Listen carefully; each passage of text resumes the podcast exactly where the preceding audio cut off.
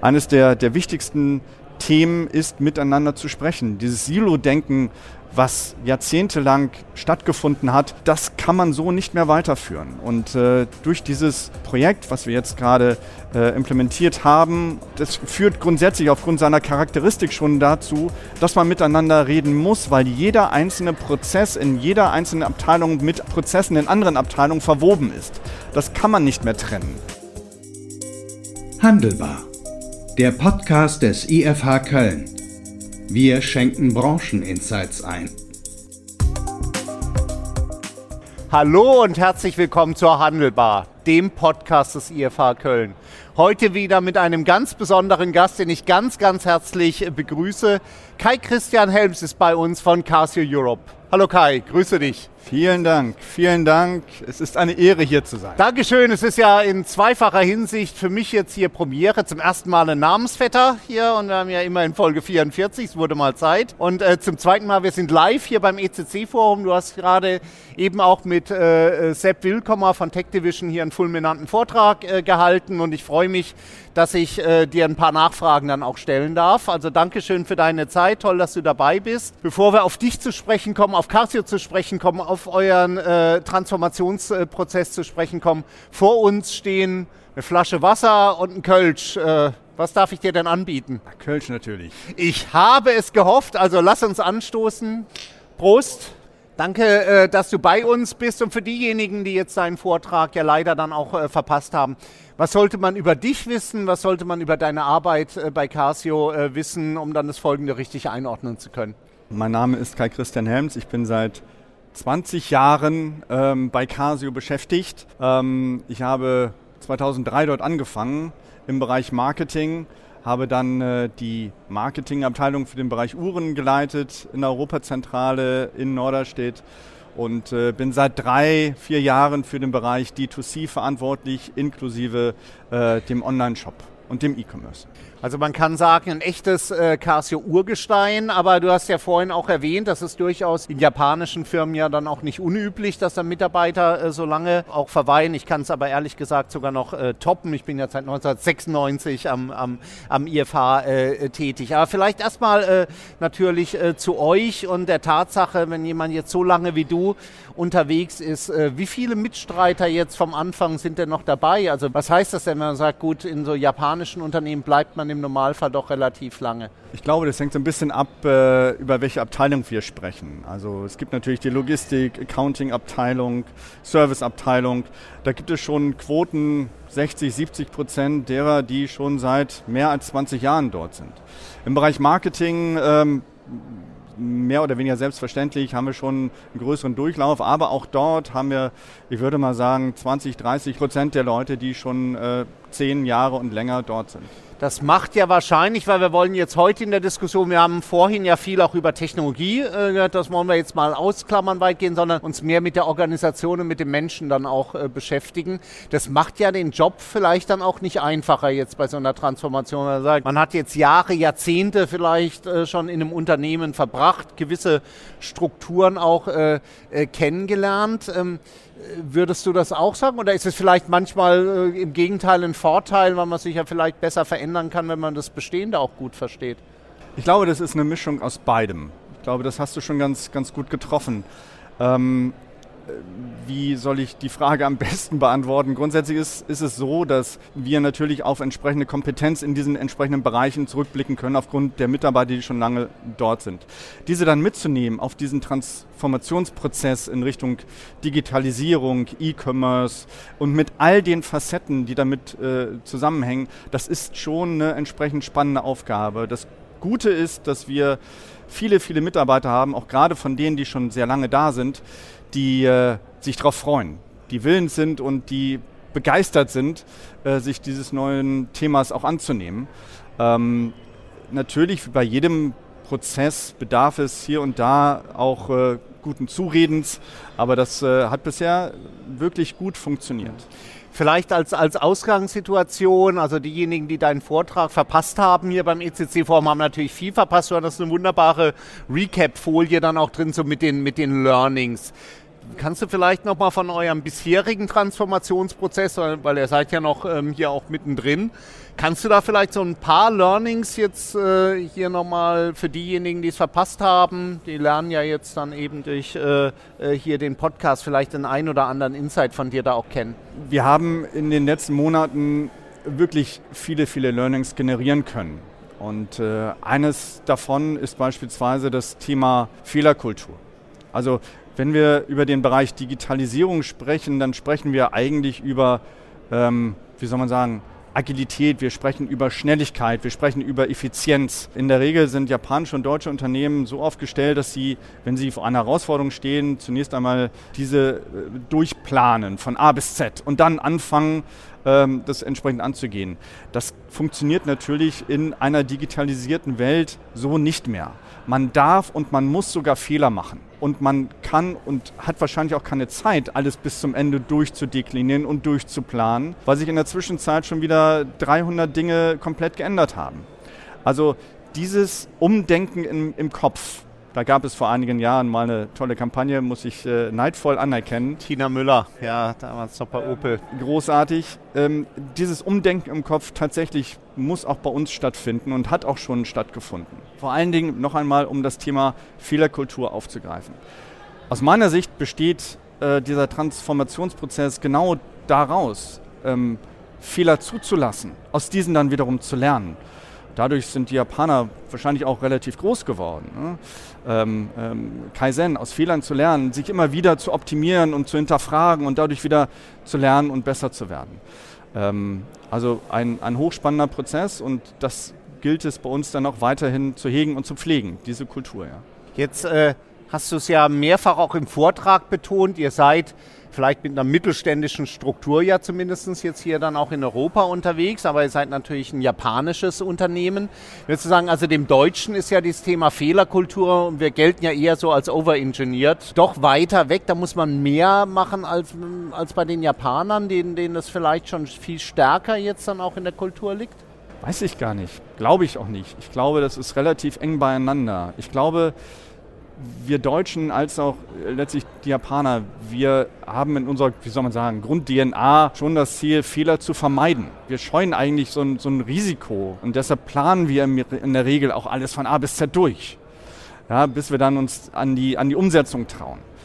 Und äh, das gilt es eben genau jetzt in diesem Moment oder letztlich dann auch schon in den vergangenen Jahren nochmal zu hinterfragen und für sich neu zu bewerten.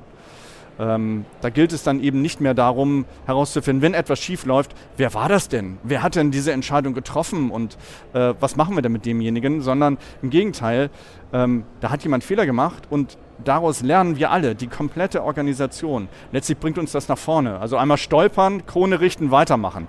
Das ist, glaube ich, so ein, so ein, so ein Sprichwort, was man grundsätzlich ähm, auch kennt und auch in diesem Fall gut teilen kann. Würdest du sagen, wir kennen es ja beispielsweise ja von Amazon, fragt lieber um Vergebung als um Erlaubnis. Würdest du sagen, da seid ihr schon oder ähm, äh, wollt ihr da überhaupt, äh, überhaupt hin? Ähm, also, dass man tatsächlich auch diese Fehler ganz bewusst zulässt und äh, die Leute auch ermutigt ja schon fast, äh, äh ihre eigenen Erfahrungen zu machen und, und äh, dann auch dann natürlich auch Fehler zu machen. Ich glaube, da, da gibt es keine, keine Alternative. Ich glaube, das ist der einzig richtige Weg, ehrlicherweise. Ähm, ich gehöre nun wie soll man sagen, mehr zu den Dinosauriern seit 20 Jahren dort in, in diesem Unternehmen. Aber gerade auch die jungen äh, wollen natürlich auch entsprechende Freiheiten haben und wollen diese dann auch genießen, auch ähm, und das müssen wir nutzen zum Wohle des Unternehmens. Lass sie Fehler machen, lass uns daraus lernen, um daraufhin grundsätzlich besser zu werden. Ähm, das ist ein Prozess, da sind wir noch nicht hundertprozentig und das wird auch noch Jahre dauern, bis wir da sind, aber ich glaube, der Weg ist soweit zumindest eingeschlagen. Und die müssen wir kontinuierlich und konsequent weitergehen. Jetzt sehen wir ja ähm, aus der Vergangenheit, dass sich Unternehmen vor allen Dingen dann verändern, wenn es ihnen gar nicht so gut geht und nicht aus der Chance heraus. Wir haben ja jetzt äh, eine Reihe von sich überlappenden äh, Krisen, wenn man, äh, wenn man so will. Wenn wir nochmal so kurz, bevor wir auf die Gegenwart und Zukunft äh, zu sprechen kommen, mal in den Rückspiegel schauen. Jetzt die, die Pandemie. War das, war das für euch vielleicht auch gut an der einen oder anderen Stelle, die, die Pandemie, weil es die Leute nach Hause gebracht hat, weil es die Leute auch selber in den Laufsport vielleicht reingebracht hat. Die G-Shock hast du ja auch erwähnt. Also gehört ihr zu denen, die man vielleicht bösartig, äh, sogar, ähm, hört sich ja immer wirklich bösartig an, so Gewinner auch der Krise. Gehört ihr dazu? Ich glaube, das, das würde tatsächlich ein, etwas zu weit führen. Gewinner dieser Krise, uns als Gewinner dieser Krise zu bezeichnen, da würde ich mich ehrlicherweise ein bisschen schwer tun. Aber es gibt natürlich schon äh, Produktbereich, wie beispielsweise äh, unsere EMI-Abteilung, ähm, äh, elektronische Musikinstrumente. Diese Abteilung konnte extrem äh, von der Zeit profitieren. Viele Endverbraucher haben sich hingesetzt und haben gesagt, was mache ich denn jetzt mit meiner Freizeit? Ähm, da hole ich mir doch jetzt mal ein Instrument und äh, versuche nochmal Klavier zu spielen. Wollte ich übrigens schon immer. Und dann ist es vielleicht kein, kein großer Flügel, sondern dann ist es vielleicht ein Keyboard von Casio.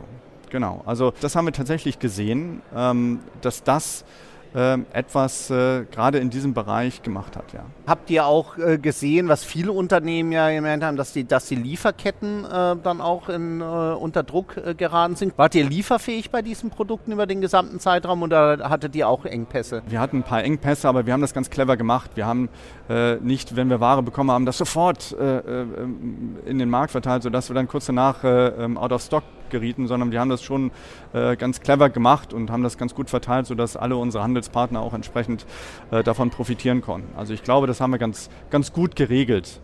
Ja. Und wenn wir jetzt in die Vergangenheit äh, schauen, hier dann äh, ist es ja so, wir sehen äh, in vielen Bereichen äh, Kaufzurückhaltung. Äh, die Konsumenten sind sehr verunsichert. Zwei Drittel nach Erkenntnissen hier vom neuen Trendcheck-Handel fühlen sich ja in ihren äh, Grundfesten erschüttert und glauben, dass sie ihren Lebensstandard zukünftig nicht mehr halten können. Seht ihr das auch? Seid ihr da genauso betroffen wie die, wie die allermeisten Unternehmen? Oder ist es noch so, dass man sagt, gut, das ist irgendwie so ein High-Involvement-Produkt in vielen Fällen, äh, das gönne ich mir dann trotzdem? Nicht, nicht wirklich. Ähm, grundsätzlich ja, ein High-Involvement-Produkt, was das Thema Musikinstrumente betrifft, da gebe ich dir recht. Aber wenn wir über G-Shock sprechen, wenn wir über Uhren sprechen, ist das schon eher ein ähm, Accessory. Und ähm, da kann es sein, dass früher oder später tatsächlich nochmal diese Entwicklung auf uns zukommt. Wir haben jetzt im äh, August beispielsweise einen der, der besten Monate gehabt im Bereich äh, ähm, Online Digital Commerce ähm, was uns sehr gefreut hat. Jetzt muss man mal abwarten, wie die nächsten Monate sich darstellen, aber aufgrund äh, dieses äh, großen Systemwechsels, was wir jetzt im Moment gerade initiiert haben, sind wir mal gespannt, inwieweit sich das niederschlägt auch tatsächlich, sowohl vielleicht positiv als auch vielleicht auch negativ, was wir nicht hoffen wollen. Wir arbeiten hart dagegen an, ja.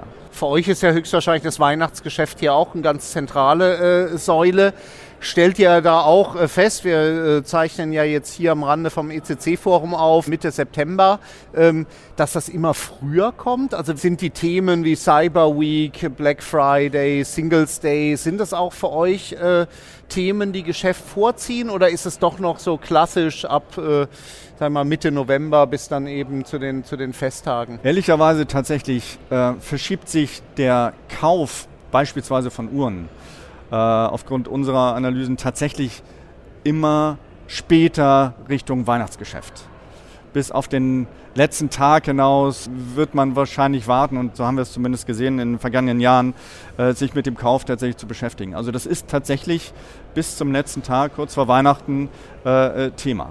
Ja. Spannend, ja, dann wird, werdet ihr ja auch wahrscheinlich relativ spät auch erst erkennen können, wie, wie gut das Jahr ja dann auch wird oder äh, wie schwierig dann äh, doch am Ende des Tages. Also wir, wir halten fest, ihr habt diesen äh, Transformationsprozess ja auch aus der Stärke heraus ähm, ähm, angestoßen in Zeiten, wo es euch äh, ja auch gut äh, geht. Ähm, und du hast ja über die Mitarbeiter, die wollen wir ja besonders in den Fokus rücken, ja dann auch, auch gesprochen. Jetzt gibt es ja immer diejenigen, die das toll finden, die Veränderungen gut finden, die gerne selber digital experimentieren. Ich gehe mal davon aus, da ist es bei euch auch ein Thema von Schulungen, die mit auf dem Weg äh, äh, vielleicht dann auch, auch zu nehmen. Auf der anderen Seite gibt es aber natürlich auch diejenigen, die es vielleicht doch nicht so toll finden und äh, die sich dann äh, letztlich dem äh, Smartphone auch verweigern. Und da ist ja die Frage, wie geht er mit denen um? Also vielleicht zur ersten Gruppe ist richtig, bietet ihr Schulungen explizit auch an, äh, Trainee-Programme etc.? Ja, in der Tat, das bieten wir, das tun wir. Wir machen relativ viel für unsere Mitarbeiter. Es könnte letztlich immer noch mehr sein. Ähm, äh, sich dort weiterzuentwickeln, ist, denke ich, äh, äh, im Interesse des Unternehmens an sich äh, sowieso, aber sollte, glaube ich, mittlerweile auch im Interesse eines jeden Einzelnen sein. Und da gibt es ja auch entsprechende Möglichkeiten, äh, sich selber weiterzubilden.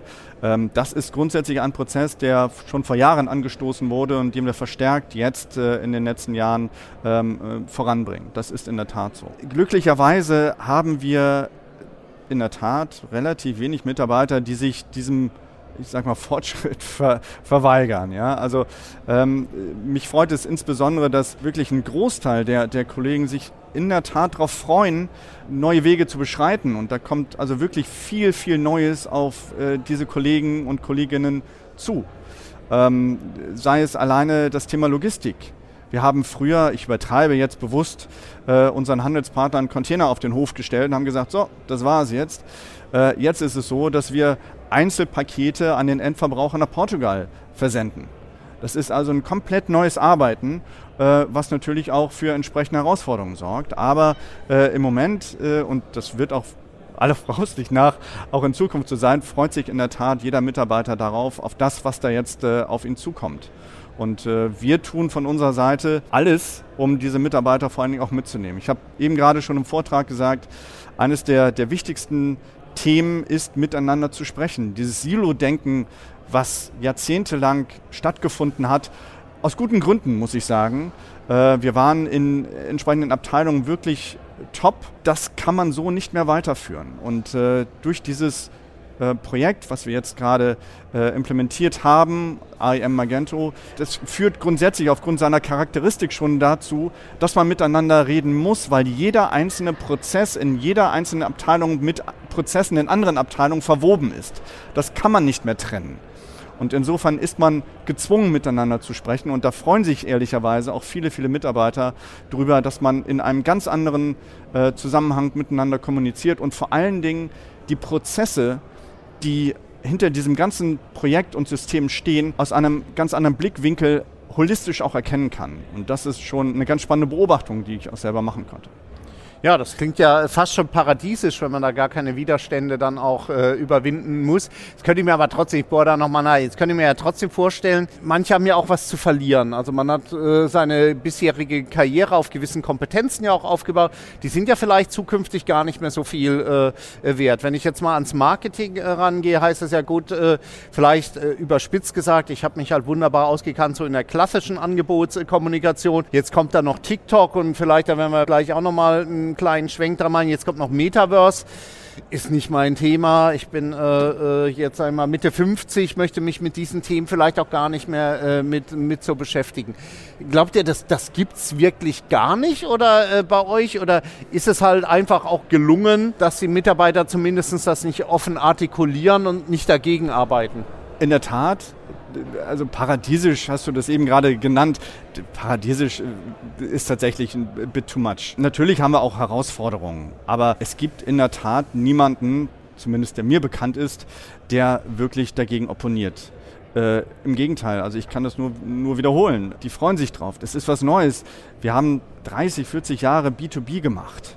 Ja, und jetzt auf einmal mit einer komplett neuen Welt in Anführungsstrichen konfrontiert zu werden, ähm, das macht vielen tatsächlich extrem viel Spaß. Natürlich ist man erst einmal, wie soll man sagen, ich will nicht sagen geschockt, aber erstaunt, ähm, ob der Anforderungen, die jetzt an, an einen gestellt werden, ne, gerade der Bereich Service beispielsweise, ist, ist so, ein, so ein Bereich, der sich, glaube ich, komplett selber hinterfragen muss, das aber auch tut, von sich aus.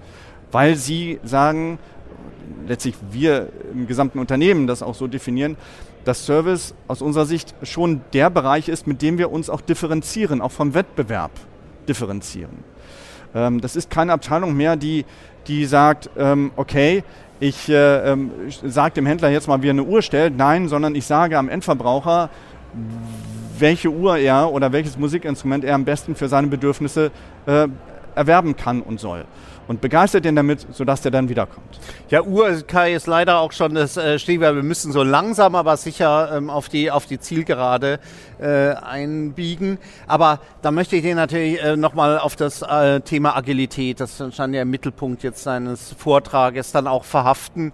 Ähm, wenn du mal drei Learnings nochmal rausgreifst, wie man von einem Unternehmen, was doch in Silos vielleicht denkt, was in klassischen Projektplänen, in Wasserfall äh, denkt, hin zu einem wirklich agilen Unternehmen äh, geht, so nach deinen Erfahrungen. Also das erste haben, haben wir mitgenommen und äh, glaube ich auch verstanden, Mitarbeiter mitnehmen, viel mit den Mitarbeitern reden. Aber zwei weitere hast du doch bestimmt noch. Das ist in der Tat schwierig. Jetzt stellst du mich tatsächlich vor eine große Herausforderung. Also in der Tat miteinander zu kommunizieren, äh, aus meiner Sicht schlägt wirklich alles. Wenn das nicht da ist, das ist aus meiner Sicht ein Hygienekriterium, so wie wir es damals gelernt haben. Ist es die, äh, äh, vielleicht auch die richtigen Partner äh, zu finden, weil man das gar nicht alleine als äh, Unternehmen dann auch aus sich selbst heraus schaffen kann? Braucht man diese Partner? Du hast jetzt mit dem Sepp äh, hier gesprochen, klar, den braucht man technologisch, aber brauchst du den auch, um so einen Transformationsprozess wirklich voranzutreiben? Das stimmt, absolut, ja, ja. Da, da gebe ich dir völlig recht, gebe ich dir völlig recht. Der Blick extern auf die Situation bei uns hilft uns natürlich extrem. Auch zu sagen, ähm, die Welt da draußen dreht sich vielleicht ein Tickchen anders, versucht das mal zu implementieren. Also dieser externe Blick auf unsere Situation ist super, super wichtig. Also jedem, der vor dieser Herausforderung steht, kann ich wirklich nur anraten, sich auch extern entsprechenden Support zu suchen. Uns ist das ganz gut gelungen, muss ich ganz ehrlich sagen. Ja, und dann versucht ihr noch einen dritten äh, rauszuleiern. Äh, ist es vielleicht auch das Thema, dass ich doch relativ schnell Erfolge dann auch vorweisen muss? Brauche ich diese Low-Hanging Fruits? Also sagt, gut, da hat sich auch wirklich was verbessert, damit, um die Mitarbeiter mitzunehmen, dass sie sagen, gut, okay, das lohnt sich auch, dass ich mich äh, äh, verändere oder ähm, kann ich die auch ein bisschen auf die äh, Folter spannen? Nein, auch da hast du natürlich recht. Wir brauchen diese Low-Hanging Fruits, definitiv.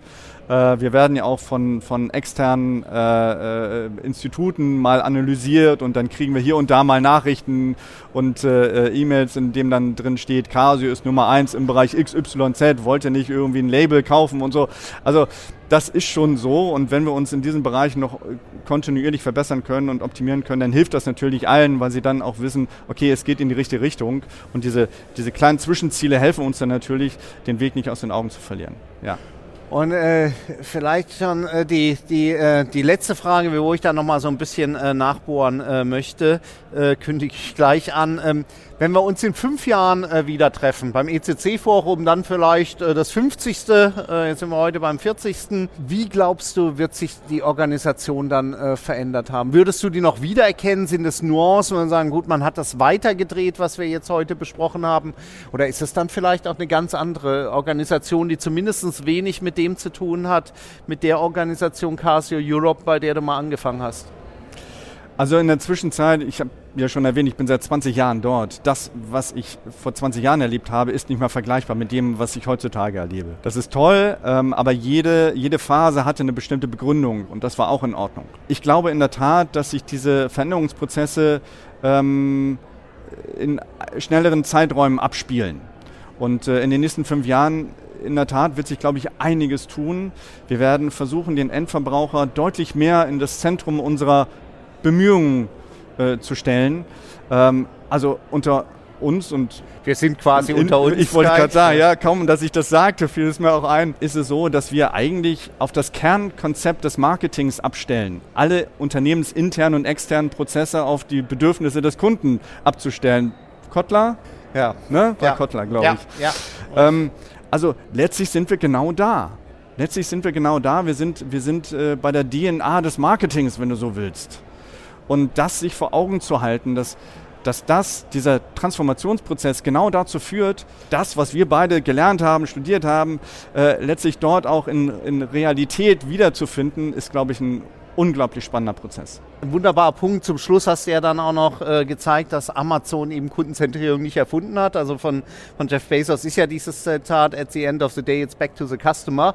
Aber wie du richtig sagst, äh, es kommt aus dem Marketing. Äh, äh Kottler wäre mir auch dazu ähm, eingefallen. Also danke auch hierfür. Glaubst du, dass du in den, äh, wenn sich das nochmal fünf Jahre weitergedreht hat bei euch, genauso viel Spaß äh, hast bei Casio Europe oder sogar mehr Spaß als heute?